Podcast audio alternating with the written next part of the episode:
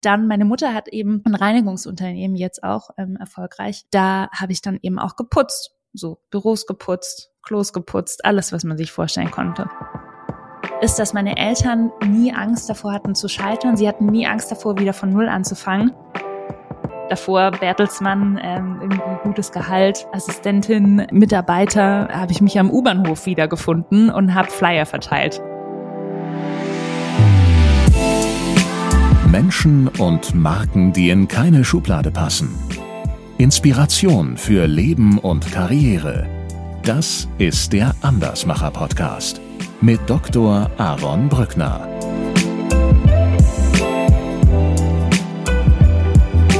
Amy, herzlich willkommen im Andersmacher Podcast. Aaron, vielen lieben Dank, dass ich hier sein darf. Ich freue mich. Ich habe mir für heute etwas ganz Wichtiges vorgenommen. Und zwar möchte ich dir, obwohl das dein Beruf, dein, dein Job, dein Unternehmen, deine Situation wahrscheinlich total hergibt, nicht über Corona sprechen. Danke. Weil ich könnte mir vorstellen, da hast du nämlich keine Lust drauf. Ich glaube, es kommt nur an einer Stelle ganz kurz. Wir starten mal in das Gespräch mit so mit den wichtigsten Dingen. Ja, ich habe so die wichtigsten Fragen, die müssen wir einfach aus der Welt schaffen. Ja. Und äh, ich würde dich bitten, äh, mit Ja oder Nein darauf zu antworten. okay. Bereust du es, BWL studiert zu haben? Nein. Sind Unternehmer, die ohne Investoren ein Unternehmen aufbauen, in Wahrheit die besseren Unternehmer? Ja. Hast du die Höhle der Löwen wirklich als eine Höhle der Löwen wahrgenommen? Nein. Euer Business besteht aus Offline-Veranstaltungen. Kann es sein, dass du dir ständig wünschst, es gäbe kein Corona? Ja. Als du früher geputzt oder Pommes verkauft hast, Hast du da von einer Laufbahn als Unternehmerin geträumt? Nein. Fällt es dir leicht, Menschen einzustellen, die etwas besser können als du? Ja. Bist du eine gute Führungskraft? Ja. Kannst du gut malen? Ja. Bei welcher Frage, Amy, hast du denn so am stärksten das Bedürfnis gehabt, mehr zu erzählen? Oh, ich glaube, ob ich eine gute Führungskraft bin oder nicht, ähm, weil ich glaube, man muss immer dazu lernen und man wächst mit seinen Herausforderungen. Das ist ja so ein klassischer Spruch. Und ich glaube einfach, dass das Thema wenn man selbst Führungskraft ist und eben mit Menschen ganz eng zusammenarbeitet, das ist so eine never-ending Story. Und ich kannte nie sagen, ich bin eine gute Führungskraft, weil ich glaube, ich kann jeden Tag und jeden Moment und mit jedem Menschen, mit dem ich zusammenarbeite, immer wieder was dazulernen. Und deswegen finde ich, ist es ganz schwer, so pauschal zu beantworten. Stell dir vor, du sitzt abends an einer Hotelbar. Ja. Was bestellst du? Was willst du trinken? Weißweinschorle oder Espresso Martini? Espresso Martini, ich glaube, das kam noch nie. Weißweinschorle klingt, klingt sehr gut. Äh, stellen wir uns vor, ich, äh, ich säße auch an dieser Bar, nicht mit einer Weißweinschorle, sondern mit einem Weißwein. Und wir würden irgendwie ins Gespräch kommen, zufällig, würden uns da kennenlernen, würden uns äh, nett unterhalten und ich würde dich dann irgendwann fragen, Mensch, Amy, ist ja hier super nett mit unseren Weißweinen. Was machst du denn so beruflich? In den letzten Jahren habe ich immer gesagt, ich sorge dafür, dass wir Malkurse in Bars und Restaurants machen. Und meistens hört dann das Gespräch in dem Moment auf, weil viele Leute denken so, hä, was macht die denn? Gab es dann irgendwie so eine, so eine typische Rückfrage, die dann kam, außer so, hä, was ist das? Also es gab so zweierlei Reaktionen. Die einen, die sich dann denken, wie uninteressant ist das denn? Und dann ist das Gespräch meistens beendet. Und dann gibt es die anderen, die dann noch mal ein bisschen näher nachfragen. Und für die, die dann noch mal nachfragen, sage ich dann meistens, dass wir eben uns zur Aufgabe gemacht haben, die tägliche Routine von Menschen zu durchbrechen, indem wir eben leicht zugängliche, lebensverändernde Created-Yourself-Erlebnisse für einen Abend schaffen. Und das eben in Form von Malkursen, was sich Art Night nennen, Cocktailkurse, es nennt sich Shake Night, Pflanzenkurse, Plant Night und Backkurse Bake Night. Und wenn dann nochmal eine Rückfrage kommt, kann ich immer wieder erzählen, dass wir beispielsweise bei Art Night eben in Bars, Restaurants und Cafés Malkurse anbieten mit lokalen Künstlern, wo Menschen so in Gruppen von 10 bis 25 Leuten zusammenkommen und ihr eigenes Kunstwerk auf Leinwand schaffen. Wie du siehst, ist mein Produkt und das, was ich tue, nicht in einem Wort oder in einem Satz so ganz erklärbar. Ja, solche Situationen kennen die Hörer des Andersmacher Podcasts, wenn die Sachen nicht so direkt in eine Schublade passen. Wenn ich dich fragen würde, ich meine, du bist ja hier im Andersmacher Podcast, was macht dich denn zur Andersmacherin? Was würdest du sagen? ich glaube, ich bin, also ich bin ein sehr positiver Mensch und extrem begeisterungsfähig. Und on top habe ich, glaube ich, ein ganz gutes Durchhaltevermögen. Und das ist das, was mich vielleicht von anderen unterscheidet. Und das ist aber auch genau das, was mich sehr wahrscheinlich zum Unternehmertum getrieben hat. Den Gedanken greife ich gerne auf, weil äh, wir wagen mal einen zeitlichen Sprung. Wir wagen wahrscheinlich auch den örtlichen Sprung von Berlin in den Schwarzwald. Wie viel Unternehmerin steckte denn in der siebenjährigen Amy? Ich glaube schon ganz viel, ehrlich gesagt, aber meine Eltern sind beide Unternehmer und ich bin eben aufgewachsen mit meiner Mama in einer Kneipe namens Oldie Mühle, unter anderem. Wir haben, sind ein paar Mal umgezogen. Und was ich von denen gelernt habe ist, und das fand ich damals ganz schrecklich und heute fasziniert mich das unglaublich, ist, dass meine Eltern nie Angst davor hatten zu scheitern. Sie hatten nie Angst davor, wieder von Null anzufangen. Und sie sind immer wieder ihrer Leidenschaft gefolgt. Das heißt, wenn sie sich für etwas begeistern konnten, haben sie all ihren Mut zusammengenommen und es in die Tat umgesetzt. Und das war für mich, und ich war ein sehr konservatives Kind. Ich habe dann auch mal ein paar Mal gefragt, gefragt, ob ich nicht doch adoptiert bin. Vielleicht kennt es der eine oder andere, wenn man denkt, also ich bin überhaupt nicht so wie meine Eltern. Und ähm, und damals war das aber einfach sag ich mal, auch ein bisschen wild, weil wir sind öfter umgezogen, dann von einer Einzimmerwohnung in ein Haus, wieder zurück in eine Einzimmerwohnung. Und ich habe mir eigentlich nichts sehnlicher gewünscht als ein ganz, ganz konservatives Leben. Und damals habe ich aber die Vorteile ähm, des Unternehmertums bei meinen Eltern noch nicht gesehen und habe dann immer wieder gesagt, ich möchte Vorstand eines DAX 30 Konzerns werden. Richterin hatte ich auch mal irgendwie auf dem Zettel, aber Vorstand war dann so für mich das nächstgelegene. Und dann habe ich gedacht, ich gehe so die klassische Karriereleiter hoch, weil das, was meine Eltern machen, mache ich auf keinen Fall. ich finde das spannend mit der, mit der, mit der Kneipe, Oldie-Mühle. Nimm es doch mal mit in die Oldie-Mühle. Was, was siehst du vor deinem inneren Auge, wenn du daran zurückdenkst? Auch immer wieder ähm, das Schöne war, also meine Mutter hat auch mal noch in der Unfallklinik dann gearbeitet. Und ich glaube, dass das Schönste, was ich dadurch erleben konnte, ist, dass ich so viele unterschiedliche Menschen kennengelernt habe. Und was klassischerweise in der Kneipe passiert oder auch in der Bar passiert, ist, dass Menschen ins Gespräch kommen und sich öffnen und vielleicht auch über andere Dinge sprechen als, ähm, sage ich mal, so typischer Smalltalk, wie war es bei dir heute, gut, gut, sondern so ein bisschen tiefer in die Themen eintauchen. Und das hat mich immer wieder fasziniert. Denke ich gerade zum ersten Mal drüber nach, muss ich dir ganz ehrlich sagen. Aber ich glaube, so diese Vielfalt von Menschen und dass eben in Menschen viel mehr drin steckt, als man vielleicht manchmal von außen wahrnehmen kann, ähm, das ist was, was ich schon sehr früh gelernt habe. Ja, damit bist du mir dann einige Jahre voraus. Ich lerne das durch den Podcast. Also ich, ich lerne durch die äh, Vielfalt an, an Gästen und an der, an der Vielfalt an Lebenskonzepten, die äh, meine Gäste verfolgen, genau das. Ne? Also irgendwie festzustellen, uch, huch, es gibt noch mehr. und äh, es könnte, es könnte auch anders sein. In einem Interview habe ich eine Aussage von dir gehört über deine Eltern, die fand ich sehr spannend. Und zwar hast du gesagt, meine Eltern haben immer das gemacht, worauf sie Lust haben. So, das passt ja zu dem, was du eben geschildert hast. Ne? Die sind, sind Unternehmer, äh, Wohnung, Haus, Wohnung, also diese, diese Achterbahnfahrt hast du also irgendwie auch schon aus, äh, aus Kindesperspektive äh, beobachten und erleben dürfen. Was mich daran fasziniert ist, bei den meisten Menschen ist das ja andersrum.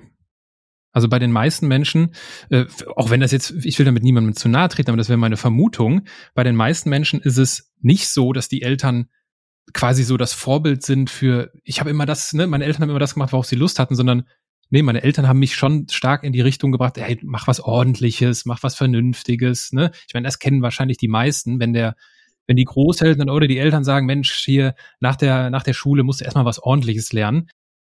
Bei dir war das ja ähm, eigentlich genau andersrum. Das heißt, du hast, du bist aufgewachsen mit diesem, hey, du kannst, ne, wir machen das, was uns Freude macht. Und du hast genau andersrum reagiert, so dieses, ja, aber ich will jetzt Sicherheit. Wie, wie erklärst du dir das? Ich glaube, was da noch dazu, also wichtig ist dazu zu sagen, ähm, meine Eltern sind beide extrem ambitioniert. Und was immer klar war, war, du kannst zwar natürlich machen, was dir, also du solltest etwas tun, was dir Freude macht und solange es dir Freude macht, aber immer auch unter der Voraussetzung, dass man sein eigenes Geld verdient und dass man etwas, was man anfängt, auch zu Ende bringt. Also es stand immer zum Beispiel nie zur Diskussion, wenn ich mich für was entschieden habe, das nicht durchzuziehen. Und es stand auch nie zur Diskussion, dass ich irgendwie meinen Eltern auf der Tasche liege oder nicht mein eigenes Geld verdiene. Und ich glaube, die Kombination macht es aus. Also etwas mit Freude zu tun, sich ganz bewusst für etwas zu entscheiden, ähm, dann aber auch ein gewisses Commitment auch abzugeben, weil man dann eben nicht wieder aufhört, wenn es vielleicht mal einen Tag gibt, der nicht so viel Spaß macht, weil, seien wir mal ehrlich, also gibt viele Tage, die machen eher wenig Spaß oder wo man so denkt, wo ist die Freude? Und diese Kombination hat es eben gemacht. Und für mich war damals, habe ich eben schon gemerkt und auch gelernt, das ist der härtere Weg. Ähm, den Weg eben so zu gehen, weil es ist, glaube ich, gefühlt leichter, ähm, in einem Angestelltenverhältnis zu sein, monatlich sein Gehalt zu bekommen, diese Achterbahnfahrt nicht zu haben, diese Verantwortung vielleicht auch nicht zu haben und ähm, auch immer wieder jemand anders die Schuld geben zu können, was was wenn was im eigenen Leben vielleicht nicht so funktioniert, wie man sich das vorstellt. Und ich habe das dann selber auch während meiner Konzernlaufbahn gemerkt. Es gibt immer einen Chef, es gibt immer einen Konzern, es gibt immer also Vorstand, es gibt immer irgendjemand, der für mein eigenes Glück ein Stück weit verantwortlich war oder auf den ich so zeigen konnte und sagen konnte, wegen der Person hat es nicht geklappt oder weil der Konzern die Struktur hat, hat es nicht geklappt. Und wenn man selber unternehmerisch tätig ist, dann bin ich ganz alleine verantwortlich für mein Glück und für meine Freude.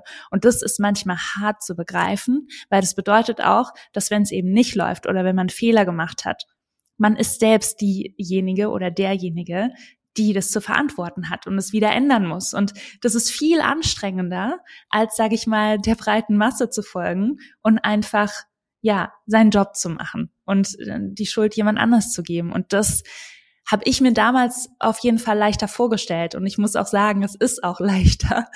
Aber es heißt nicht unbedingt, dass es das Leben lebenswerter macht.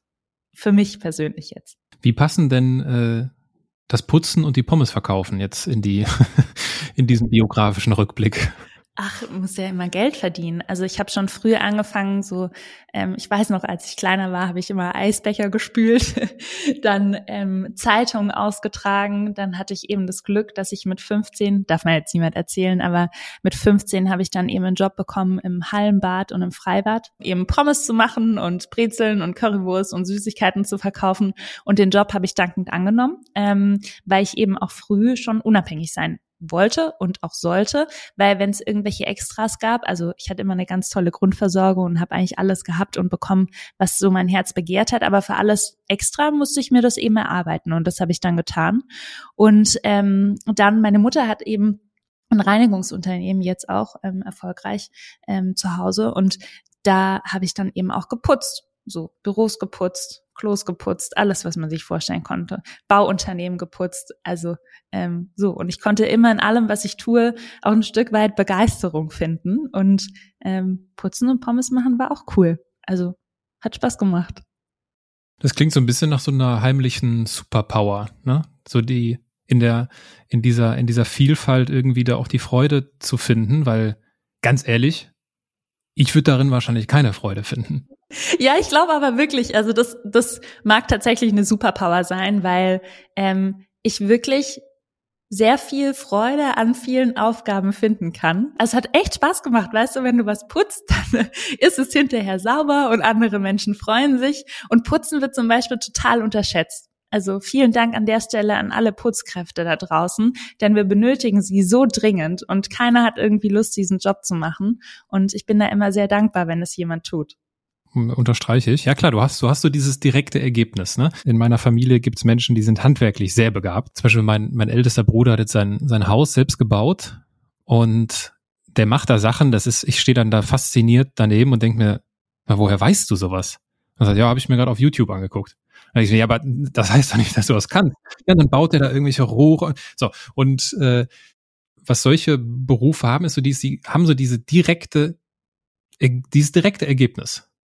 Und das gibt's in meiner Welt jetzt nicht unbedingt. Ne? Also wenn wir irgendwie, keine Ahnung, Konzepte für äh, Kunden entwickeln, die auf TikTok sich Reichweite aufbauen wollen, dann dauert das, bis wir da irgendwie was in der, in der Hand haben. Ich könnte mir vorstellen, dass auch das gerade dieser, der, der Grund ist für dieses erfüllende Gefühl, auch wenn es das Putzen ist. Also stimme ich dir komplett zu. Und das ist, glaube ich, auch das, warum mich so begeistert, was wir hier, ähm, was ich eben beruflich tue, weil wir machen ja, wir nennen das immer Created Yourself Erlebnisse. Das heißt, du hast eben direkt ein Ergebnis. Du gehst zum Beispiel zu einer Art Night und zwei Stunden später hältst du dein Kunstwerk in der Hand. Und das ist einfach etwas, gerade auch durch die Digitalisierung, was wir nicht mehr allzu häufig in unserem Alltag erleben. Also dieses direkte, Gefühl, selbst was mit den Händen geschaffen zu haben, stolz auf was zu sein, wo man davor dachte, ich kann nicht malen. Ähm, und dann plötzlich sehe ich, ich kann doch malen. Und das ist das, was mich daran auch so total begeistert. Ja, das glaube ich.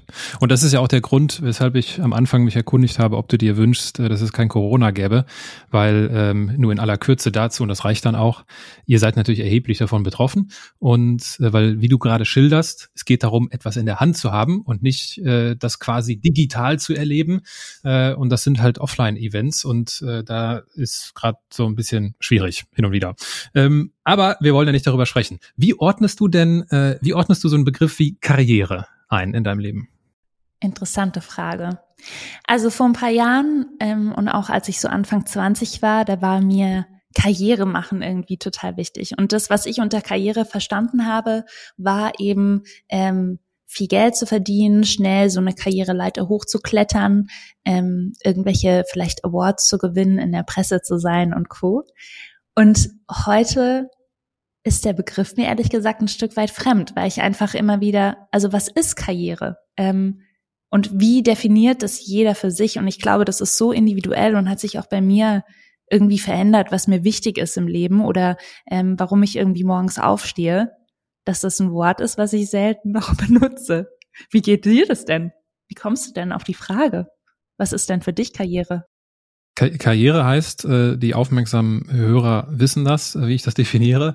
Äh, Karriere heißt für mich, wenn ich das, was ich bin, mit dem, was ich mache, in Einklang bringe. Okay, ja, dann ist es schön. Dann, dann danke für die Neudefinition des Begriffs Karriere. So, so damit kann ich jetzt leben. hast du, hast du denn Karriere gemacht? Ich würde sagen, ja. Das sah dann so aus. BWL-Studium, haben wir schon drüber gesprochen. Äh, Konzernkarriere, ich habe hier Bertelsmann und Axel Springer stehen. Ich habe ein duales Studium erstmal gemacht bei Canon, UC hießen die damals, da habe ich Drucker verkauft, Großdrucker. Kann ich nur empfehlen, wenn jemand einen Drucker sucht fürs Büro. War eine harte Schule, auch ähm, Büros anzurufen und zu fragen, ob sie einen Drucker kaufen wollen. Danach dachte ich mir dann, ähm, weil ich habe direkt nach dem Abi habe ich dann ähm, das duale Studium gemacht und da war ich dann mit 21 fertig und danach dachte ich mir, Mensch, jetzt, ich will ja irgendwas mit Medien machen, wie jeder zu der Zeit. Und habe mich dann bei Axel Springer als Werkstudentin beworben und habe nebenbei noch meinen Master angefangen ähm, in Wirtschafts- und ähm, Politikwissenschaften, insbesondere bezogen auf Europa. Und habe dann aber auch so viel gearbeitet bei Axel Springer, dass ich meinen Master dann noch verkürzt habe, weil ich so dachte, Mensch, wenn ich jetzt immer arbeiten muss und ähm, studieren muss nebenbei, dann wird es, sind es ziemlich anstrengende zweieinhalb Jahre, dann mache ich es halt in anderthalb Jahren.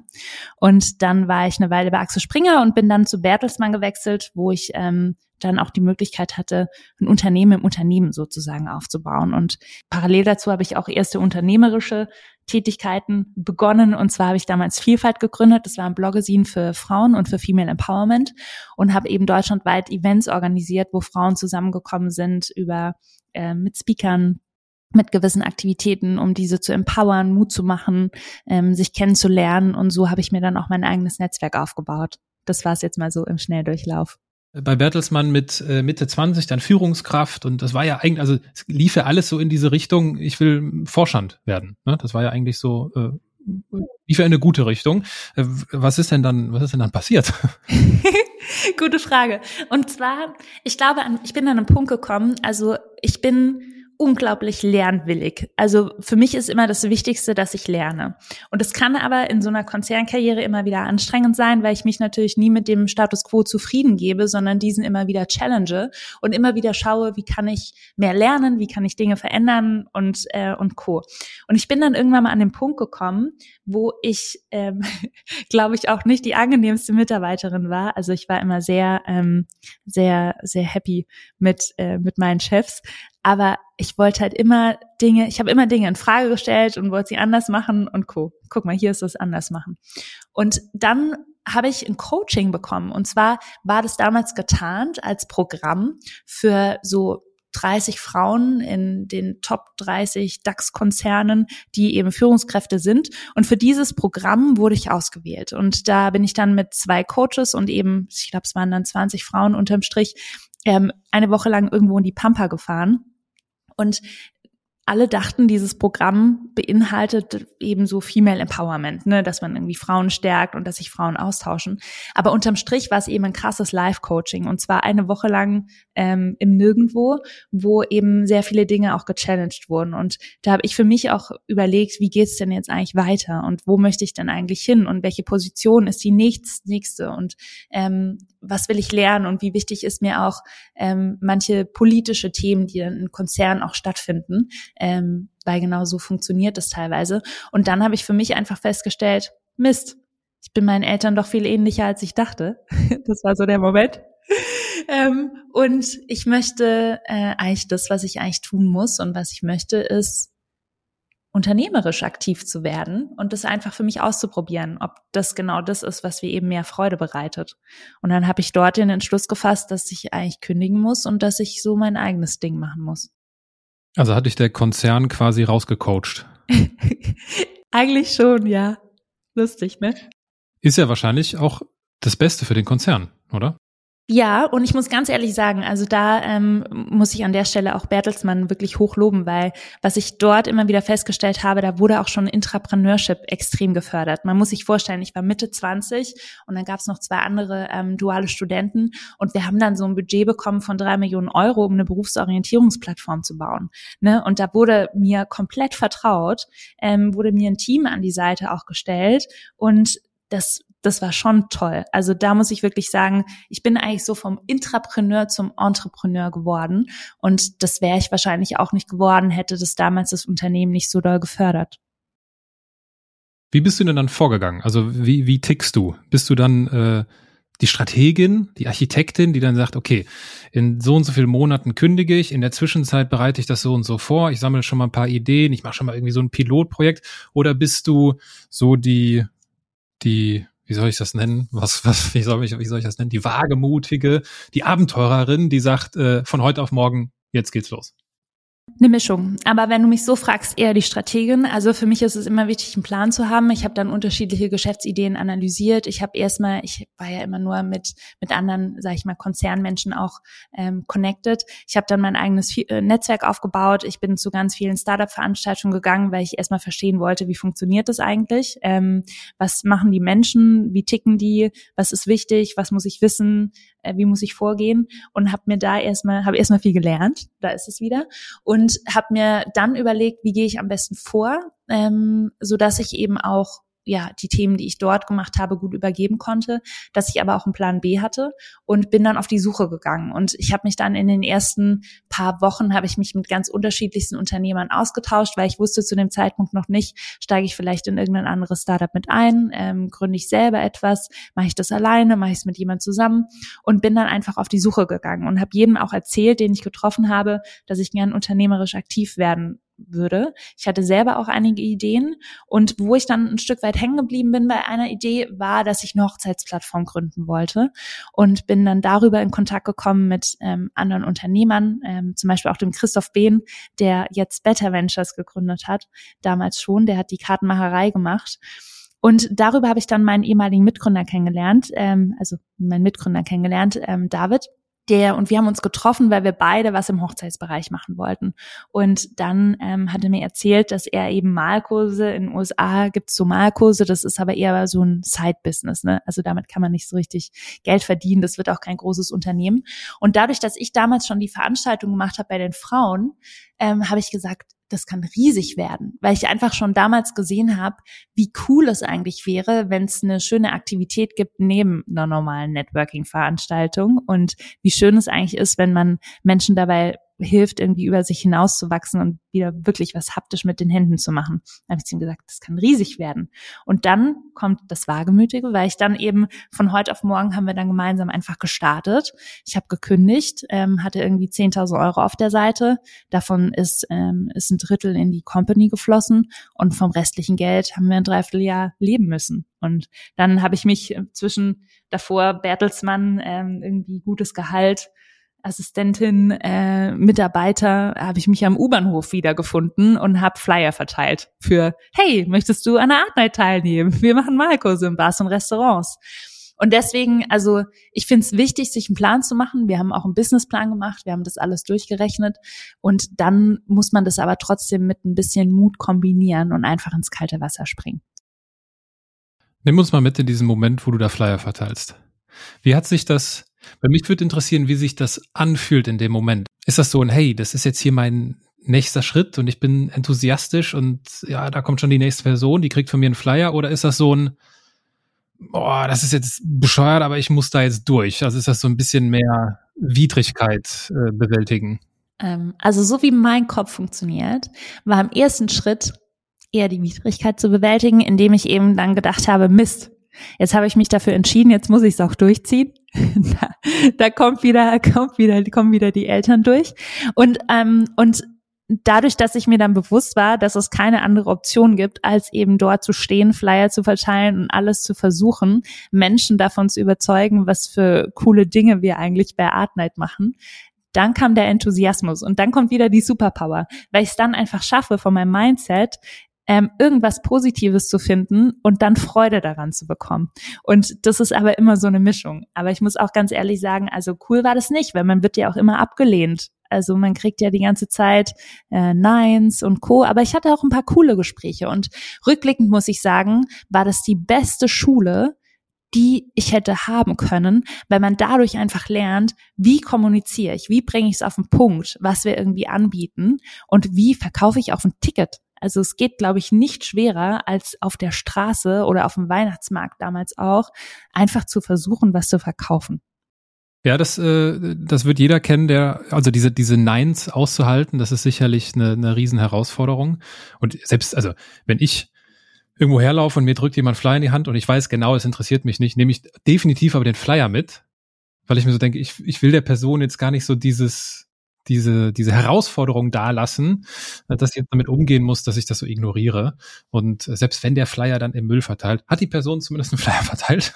Einer mehr. Das ist ja dann, ähm, äh, also ihr habt dann losgelegt. Art Night und ich bin mir sicher, dass einige, die uns zuhören, das, äh, das kennen und wenn sie nicht Art Night kennen, dann vielleicht Bake Night, Shake Night oder Plant Night.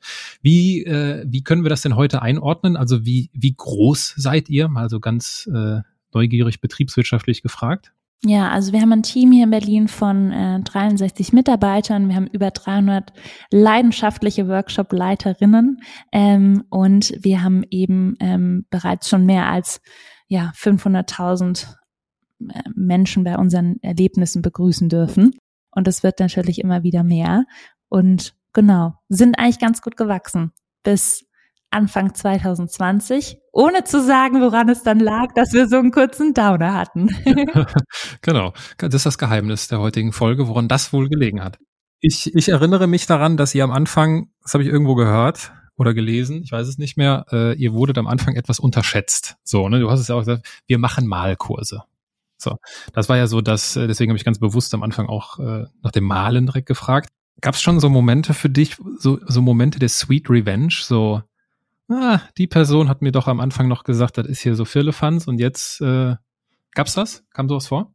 Ich glaube, Sweet Revenge würde ich es nicht nennen. Aber was ich schon sagen muss, und, und das ist total interessant, ne, wie Menschen auch teilweise ticken. Und ich hoffe einfach, dass da jeder was dazulernt.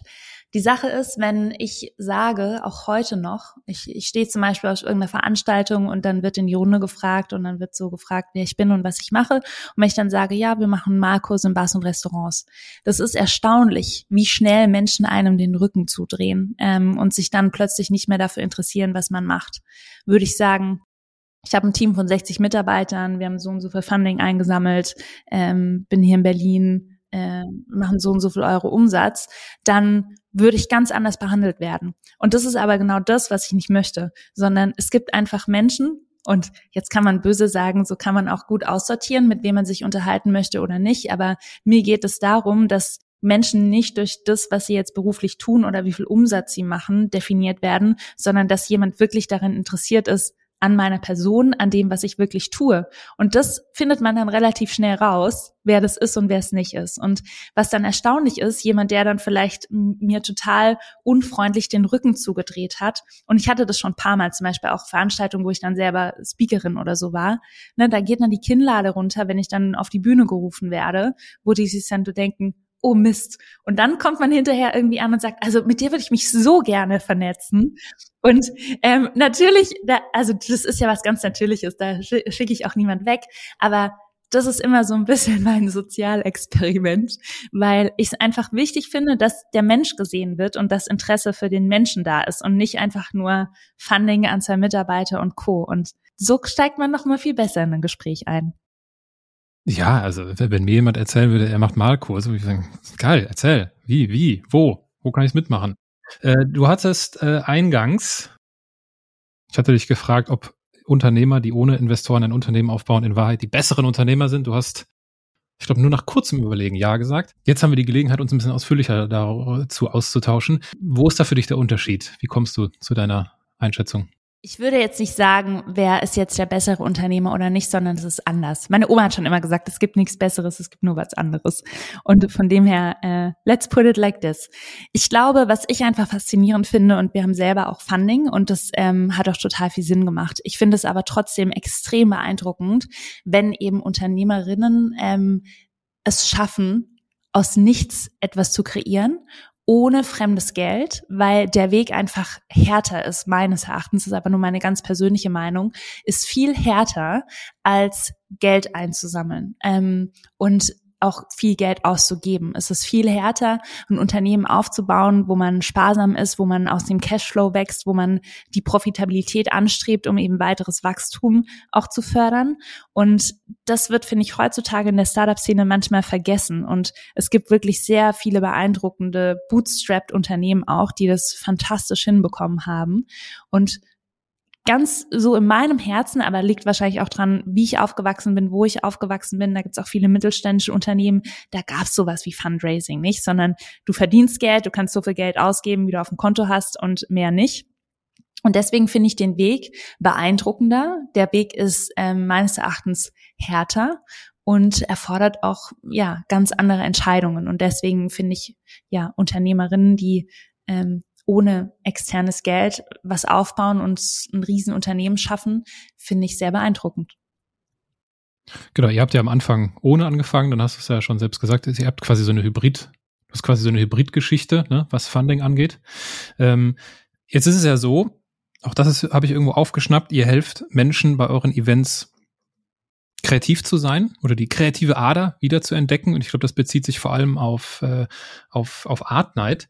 Gibt es denn weil es sind ja viele Events, du wirst an vielen Events teilgenommen haben. Gibt es irgendwie, wenn du die Revue passieren lässt, eine besondere emotionale Unterhaltung oder ein Kennenlernen von einem dieser Events, Events im Kontext der Kreativität, was dir besonders in Erinnerung geblieben ist?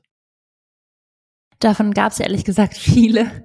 Ähm, und, und ich glaube, das schönste Gespräch, was ich mal hatte, war mit einer Frau, also die dann auch ganz am Anfang immer bei dem Event gesagt hat, ja, ich kann nicht malen und mein Bild sieht bestimmt doof aus und und so weiter, also total so in so negativen Selbstzweifeln war, die dann das Event durchlebt hat und eben auch durch die Unterstützung von der Künstlerin damals ähm, einfach immer wieder Mut zugesprochen bekommen hat und co.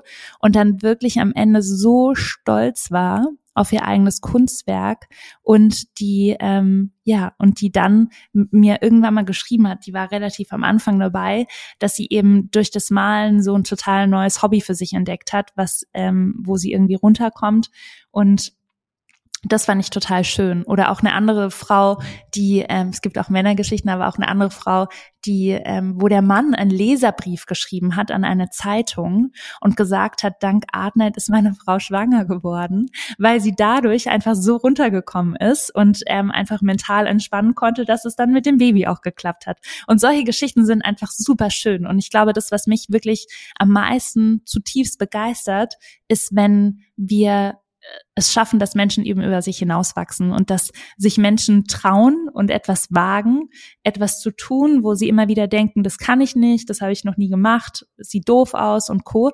Und dann ganz frei von der Beurteilung anderer ähm, stolz sind und was eigenes, was sie kreiert haben, mit ihrer eigenen Kreativität, mit ihrer eigenen Schaffenskraft so in den Händen halten. Das finde ich ganz fantastisch. Gab es, wenn du auf deine unternehmerische Laufbahn zurückblickst, äh, gab es ein Buch, das dir besonders dabei geholfen hat, über dich hinauszuwachsen? Viele Bücher. Ich glaube, das schönste Buch, also es gab zwei Bücher die, und zwei Autoren, die finde ich ganz besonders toll. Der eine ist Simon Sinek, ähm, ist ein Autor und auch Unternehmensberater und unglaublich tolle, ähm, ja, tolle Tipps auch zum ganzen Thema Leadership, sein Purpose zu definieren, seine Werte irgendwie herauszufinden. Er hat auch diesen Golden Circle entwickelt, Why, How, What. Und das hat mir unglaublich geholfen, die Themen ein bisschen besser einzuordnen. Und eine andere Autorin ist Brené Brown. Da geht es viel um Verletzlichkeit. Also sie ist selbst Emotionsforscherin. Ich glaube, so kann man das nennen. Und auch da viel über mich gelernt, weil unterm Strich waren, glaube ich, so die größten Herausforderungen, die ich bisher hatte, immer wieder auch Herausforderungen im Leadership und das fängt immer bei einem selbst an und deswegen kann ich die zwei auf jeden Fall empfehlen und alles andere ist, sage ich mal, ähm, ja, ich würde jetzt nicht mal sagen reine Mathematik, aber es gibt einfach so gewisse Dinge, auch wenn man BWL studiert hat wie ich, gibt es einfach Dinge, die muss man irgendwie richtig machen und da gibt es eine gewisse Struktur und wenn man der folgt, dann klappt's auch. Ähm, aber die soften Themen sind eher die herausfordernden. Ja, also Simon Sinek äh, unterschreibe ich sofort. Start with Why unter anderem, gibt ja mehrere Bücher. Äh, ich nehme mal die Freiheit an dieser Stelle heraus und äh, stelle kurz den Sponsor dieser Podcast-Folge vor. Und zwar ist das Blinkist. Und ich vermute, und wir haben kurz darauf vorher drüber gesprochen, Blinkist kennst du, Amy? Ja, kenne ich. Bin großer Fan. für die, für die, die Blinkist äh, nicht kennen sollten von euch, dann vielleicht zwei, drei kurze Sätze dazu, denn ich freue mich darüber, dass Blinkist äh, den Andersmacher-Podcast äh, sponsort. Zum einen, weil sie das auch mittel- bis langfristig sehen und nicht nur irgendwie mal so eine Einmalsache ist. Und zum anderen, äh, Blinkist hilft dabei zu verstehen, was wichtig ist und inspiriert für persönliches Wachstum. Und da dachte ich mir, jo, das passt da irgendwie auch zu, zum Andersmacher-Podcast. Und das Schöne ist, Blinkist bringt die Kernaussagen von mehr als 5000 Sachbüchern und Podcasts zum Lesen und Anhören auf unsere Smartphones also das Beste aus diesen Büchern und Audiowelten in nur 15 Minuten. Das klingt ja nach äh, einem Heavy Produktivitätshack, Blinkist. Äh, ich weiß, dass Produktivität ein wichtiges Thema äh, in deinem äh, in deinem Leben ist. Dann klingt Blinkist doch eigentlich für dich nach äh, der optimalen Lösung zum Lesen, oder nicht? Ja, total. Also ich nutze Blinkist ehrlich gesagt selbst immer wieder, um ähm, wenn ich mir nicht sicher bin, ob ich das Buch komplett lesen möchte oder nicht, dann höre ich mir erstmal den Blink an. Also es ist für mich so äh, wie der Trailer, wie der Trailer zu einem äh, zu einem Film, wo man aber schon unglaublich viel lernt. Und es gibt aber viele Bücher, die ich erst als Blink also gehört habe oder gelesen habe und sie dann bestellt habe. Ähm, oder es gibt auch manche, wo ich sage, hey, da wurde es so gut auf den Punkt gebracht. Ich glaube, die Quintessenz habe ich jetzt verstanden und da ähm, spare ich mir jetzt die Zeit ähm, so doof sich anhört, das Buch zu lesen, weil es einfach sehr, sehr gut zusammengefasst ist. Ja, und äh, falls ihr, liebe Hörerinnen und Hörer, euch dafür interessiert, schaut gerne mal in der Beschreibung dieser Podcast-Folge nach. Da findet ihr alle Links dazu und dann könnt ihr bei Blinkist auch herausfinden, ob es denn die Bücher von Simon Sinek gibt. Ich vermute mal, äh, ich vermute mal schon. Und äh, wenn ich richtig informiert bin, gibt es auch ein besonderes Angebot für euch. Das heißt, es lohnt sich. Schaut mal in die Show Notes ja, ich finde, das, das Vorgehen klingt eigentlich ganz smart. Ne? Erstmal so die, den Trailer. Ich meine, machen wir bei Filmen ja auch. Wir gucken uns ja auch erst den Trailer an und gehen nicht einfach blind ins Kino und äh, gucken uns äh, den Film an.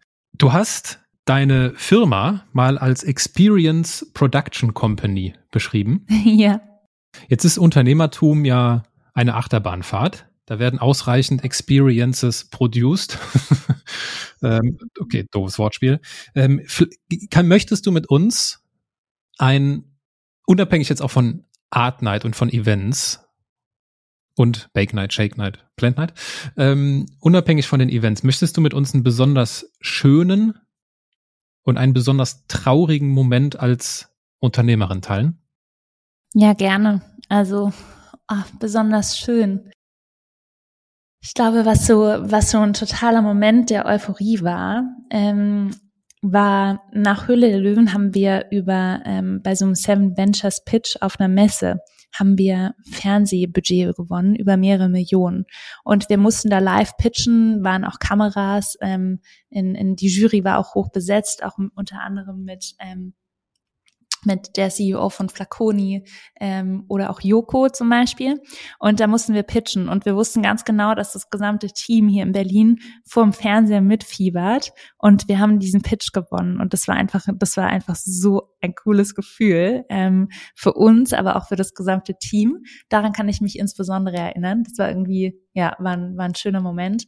Und ein trauriger Moment war sicherlich, gab es ein paar auch in den letzten zwei Jahren, weil wir auch ein Stück weit erwachsen geworden sind mit der Company und ähm, dann wir uns auch von vielen Mitarbeitern getrennt haben, beziehungsweise uns viele Mitarbeiter verlassen haben, weil wir so eine Art von, vom Kind erwachsen geworden, auch als Unternehmen. Und da verändert sich viel. Da verändert sich viel in der Kultur. Man ist so irgendwie eine Familie. Man weiß alles von jedem. Man verbringt irgendwie Tag und Nacht zusammen, geht zusammen feiern, erlebt diese Achterbahn auch total intensiv zusammen. Und irgendwann mal kommt der Punkt, und das kann man auch in jedem Buch nachlesen, wo man sich ein Stück weit professionalisiert. Und da geht dieses Familiengefühl verloren. Und bevor man sich dann entwickelt zu einem, ich sage immer bei uns, wir sind jetzt eigentlich ein cooles Sportsteam, Team äh, oder eine coole Crew, aber äh, in dieser Entwicklung gibt es so einen Zwischenraum. Also es gibt einfach so einen Zwischenraum ähm, und der ist schon manchmal traurig und tut auch ein Stück weit weh. Also dieser Kulturchange ist, kann manchmal schmerzhaft sein im Unternehmen. Willst du auf die Gefahren, dass es dann zu vielleicht auch zu privat oder auch einfach zu geschäftlich wird? Willst du, machst du das irgendwie an einem konkreten Beispiel fest? Ach, da gibt's, also es gibt viele Beispiele. Zum Beispiel, wir haben echt einige ähm, tolle Teammitglieder gehabt und äh, die zum Beispiel die ersten zwei bis drei Jahre mit uns verbracht haben oder die ersten zwei Jahre. Und man muss ja heute auch ganz ehrlich sein, es, es kommt in den seltensten Fällen noch vor, dass irgendwie ähm, Mitarbeiter oder Teammitglieder 10, 20 Jahre bei einem bleiben. Und das, was immer schön war, aber was auch immer sehr traurig war, unglaublich viele von diesen äh, tollen Menschen haben sich jetzt selbstständig gemacht. Ähm, und ich habe immer wieder dann mit so einem Schmunzeln gesagt, irgendwas machen wir ja richtig, dass irgendwie aus unserer Firma und aus so vielen Mitarbeitern auch so, so viel Selbstständigkeit entsteht. Und auf der anderen Seite ist es aber total schade und hinterlässt natürlich auch eine Lücke, wenn gewisse Menschen gehen. Und ähm, das ist, glaube ich, immer so diese Ambivalenz, wo man sagt, das ist irgendwie schön und traurig zugleich. Aber jeder, jeder, der sich mehr in Deutschland irgendwie selbstständig macht und ins Unternehmertum wagt, ist eigentlich auch toll. Also das sind, glaube ich, so Themen, wo ich auch, ne, also ja, wo man auch manchmal traurig ist, dass dann jemand geht oder sauer ist. Da sind ja ganz viele Emotionen mit verbunden, aber eigentlich sich auch total freut, welchen Schritt die Person dann macht. Ja, Bertelsmann hat dich rausgecoacht und du, äh, wie soll man das nennen, du rausinspirierst deine, äh, dein, dein Team. Gibt es eine, gibt es eine Entscheidung, die du getroffen hast als Unternehmerin, wo du rückblickend sagst, boah, da habe ich, da habe ich am meisten über das Leben gelernt? Oh Gott, sehr, sehr viele. Sehr viele. Jeden Tag aufs Neue. Und ähm, ich glaube, ich habe so einen Spruch auf meinem Handy ähm, und der sagt immer, remember tomorrow. When you make decisions today, remember how it's going to make you feel tomorrow. Und ich glaube, wenn man das immer wieder im Kopf behält, die Entscheidung, die ich heute treffe, ähm, wie fühle ich mich vielleicht heute damit, aber wie fühle ich mich auch morgen damit? Ähm, das ist ganz entscheidend, weil auch wenn ich mich heute damit miserabel fühle und ich es einfach furchtbar finde, dass ich jetzt diese Entscheidung genau so getroffen habe, ist es oft aber auch eine richtige Entscheidung. Und ich muss immer wieder nur drüber nachdenken, nicht wie lässt es mich jetzt in dem Moment fühlen, sondern vielleicht morgen. Und das ist so ein bisschen das, was ich gelernt habe über die letzten Jahre und eben auch gelernt habe, für mich selbst einzustehen. Und äh, man muss auch manchmal harte Entscheidungen treffen. Ähm, und das, das fühlt sich scheiße an, kann man wirklich so sagen. Aber es ist einfach manchmal notwendig. Und ich habe auch eine Rolle. Ich habe eine Rolle als Geschäftsführerin und als Gründerin von diesem Unternehmen, ähm, habe auch eine wirtschaftliche Verantwortung. Und dann gibt's aber auch die private Amy. Und die private Amy wird vielleicht nie diese Entscheidung so treffen, weil mir irgendwie wichtig ist, dass es allen Menschen gut geht und dass ähm, ich bin total harmoniebedürftig und co. Aber in meiner Rolle gibt es einfach Entscheidungen, die ich treffen muss. Und das sind meistens die schwersten Entscheidungen sind, zum Beispiel eine Entscheidung zu treffen, dass man sich von ähm, von einem Teammitglied trennt ähm, oder dass man die Kündigung ausspricht. Das fühlt sich in dem Moment, und ich kenne ehrlich gesagt wirklich keine Führungskraft, der das nicht schwerfällt in dem Moment, fühlt sich das einfach scheiße an. Und im nächsten Moment, wenn man dann an morgen oder übermorgen denkt, dann weiß man aber auch manchmal, das ist genau die richtige Entscheidung. Und wenn ich jetzt auch immer wieder zurückblicke, welche anderen Jobs, auch wenn ich mal so eine Entscheidung getroffen habe, die Personen dann inzwischen haben, dann war das genau richtig, dass ich die Entscheidung getroffen habe. Aber in dem Moment fühlt sich einfach nicht so an. Und deswegen remember tomorrow. Wie gelingt es dir denn da so die Balance zu finden aus dieser privaten Amy und der professionellen Amy, also dieser dieser anderen Rolle. Wenn du dann Arbeitstag ist rum, bist zu Hause, Tür ist zu und Licht geht aus. Wie, wie machst du das mit dir aus? Ich glaube, mein Freund wird jetzt sagen, dass ich sofort meinen Schlafanzug anziehe. also ich glaube, ähm, früher habe ich immer so gedacht, das ist irgendwie so absurd, wie man sich irgendwie auch im Büro anzieht oder nicht. Das ist ja heutzutage total verschwommen, ne? weil jeder zieht das an, worauf man Lust hat ähm, und man ist irgendwie man selbst. Und ich habe auch ganz, ganz lange, habe ich geglaubt, ich finde es total schwachsinnig, dass man wie so eine Art man hat die gleiche Persönlichkeit und man ist der gleiche Mensch, aber man hat eben zwei unterschiedliche Rollen. Und früher dachte ich immer, sowas geht doch gar nicht und man ist eins und ich mache das ganz anders. Aber ich verstehe schon, warum das manche Menschen tun, weil es einfach leichter ist, mental und auch emotional gewisse Themen voneinander zu trennen und es lässt einen auch bessere Entscheidungen treffen. Und ich glaube, wenn du jetzt wieder mich fragst, so wie, wie mache ich das? Ja, ich mag gerne Schlafanzüge. Ich ziehe dann immer meinen Schlafanzug an. so, egal, ich komme ja auch jetzt nicht früh nach Hause und von dem her ziehe ich dann meinen Schlafanzug an und dann, dann bin ich zu Hause.